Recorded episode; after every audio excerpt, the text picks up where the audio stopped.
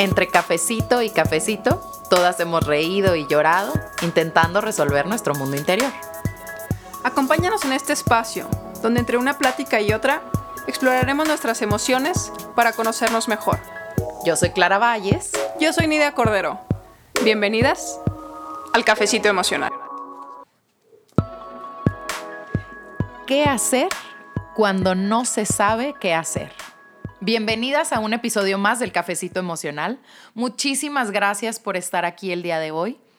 Y justamente empiezo con esta pregunta porque actualmente, o tenemos ya un año y medio viviendo una vida de grandes cambios, de muchísima incertidumbre, de no poder, entre comillas, voy a entrecomillar, poder tomar decisiones o grandes decisiones, porque todo está cambiando tan rápido afuera que a veces parece muy difícil el poder elegir un rumbo a dónde vamos. Sin embargo, el día de hoy queremos platicar de eso, de qué se hace cuando todo afuera parece estar en caos o en un gran movimiento y nosotros o nosotras no necesariamente sabemos qué hacer. O no nos sentimos preparadas. Porque eso también sucede. Que a veces decimos, ya no quiero estar donde estoy, pero no sé a dónde voy. O no sé cómo empezar, no sé cuál es el primer paso que debo de dar. Exacto. Y, y dices, ¿a quién le pregunto? O sea, sé que hay algo para mí, sé que hay un paso que tengo que dar, pero no sé cómo empezar, no sé por dónde empezar, no sé a quién preguntarle, porque a veces preguntarle a alguien es como, ah, mira, güey, es por aquí, ¿no? Como cuando estabas chiquito y le preguntabas a mamá, oye, ah, mira, pues por aquí. Pero ahora es, ¿a quién le pregunto? Si esa decisión depende completamente de mí. Y tal vez si nos están escuchando, están viendo un rayito de esperanza porque están esperando que nosotras les demos la fórmula. Sin embargo, están completamente incorrectas. Porque nosotras estamos en esa misma situación y hemos estado y seguimos estando en muchas cosas. Y creo que por eso nos animamos a tocar este tema, porque es un poco una generalidad que se está viviendo y mucha gente también de nuestra generación está como queriendo avanzar, queriendo moverse, pero no sabe muy bien ni cómo o ni a dónde. Ni cuándo. Ni cuándo, porque ese es otro punto, que a veces en nuestro acelere y en nuestra desesperación queremos que suceda algo, no sabemos qué, pero que suceda ya. Y no se puede. Es simplemente, pues, fluir, esperar, respirar. Y qué bonito se escucha. Qué bonito se Ah, escucha. pero está acá Brown. Qué bonito se escucha porque no, no pusiste en- entre comillas, o más bien entre paréntesis, todo lo que sucede en medio. Los ataques de ansiedad, la desesperación, el, el- el sentirte que te ahogas, el... No sé, si vamos a hablar de un trabajo, como, puta, ¿y hasta cuándo? ¿Y tengo que renunciar o no tengo que renunciar? ¿O ya me quedé sin trabajo y no sé cuándo voy a empezar otro? No sé si quiero seguir en lo mismo. Claro, porque también si lo vemos desde el punto, o volviendo al tema COVID, por ejemplo, que lo estamos, lo seguimos viviendo.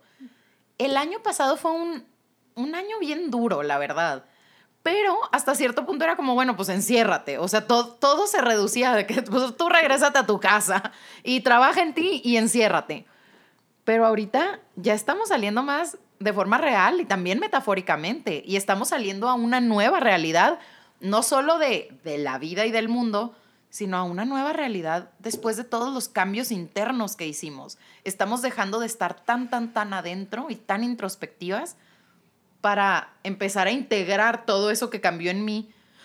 Y eso, se te, se- así como cuando vas bajando en la montaña rusa de que, ay, se te hace un nudito en la panza.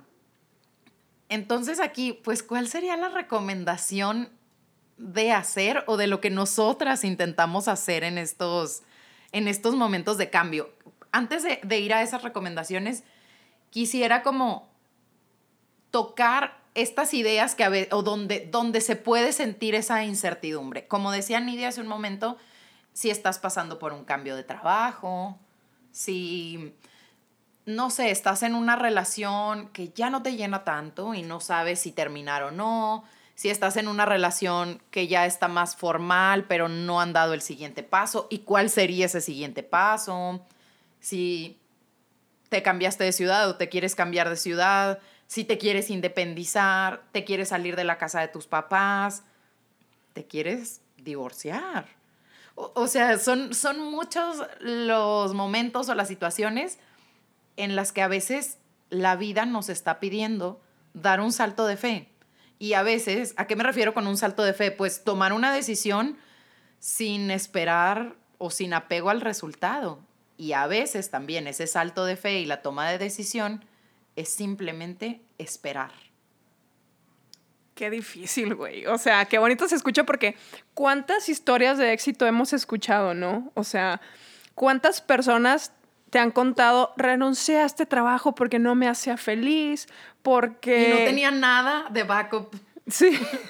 y ahora soy un Gana, Ganaban los millones y luego, pues nada, renuncié y ahora me dedico a lo que me apasiona. Y, güey, se los aplaudo, neta. Créeme que he estado en ese camino, intentando estar en ese camino por muchos años. Sigo sin lograrlo. Pero di ese salto de fe, ¿no? Di, seguí mi intuición cuando mi intuición me, hizo, me dijo, salte de ahí, güey, porque no eres feliz. Salte de ahí porque no es lo que te apasiona. Y porque hoy que estoy haciendo lo que me apasiona es como de, sí, güey, ¿y mi cascada de dinero dónde está? ¿Mi sueldo? ¿Dónde está? Pero es lo que dices, es un proceso. Creo que hay que tener también la vida, para mí una de las grandes enseñanzas de la vida en general es la paciencia. Es la paciencia y es la constancia. Y es confiar, confiar en ti, confiar en lo que haces, confiar en tu trabajo, confiar en, en lo que sea, lo que le llames divinidad, y no perder la fe, porque al final tu intuición te lo dijo por algo. Y si en su momento creíste que no era la lección correcta, pues tengo que darte la noticia de que sí fue la, la, mejor, ¿no? La mejor para tu crecimiento, la mejor para tu desarrollo personal. Pero es bien difícil porque cuántas veces nos enojamos con nosotros por decir, qué estúpida fui en, en tomar esa decisión. ¿Por qué me separé? ¿Por qué renuncié? ¿Por qué me fui? ¿Por qué me quedé? ¿Qué sigue? Exacto. Y, y, mira, ahorita que tú pones este ejemplo tuyo de, pues di el salto de fe y renuncié, también está bien si no lo has podido dar.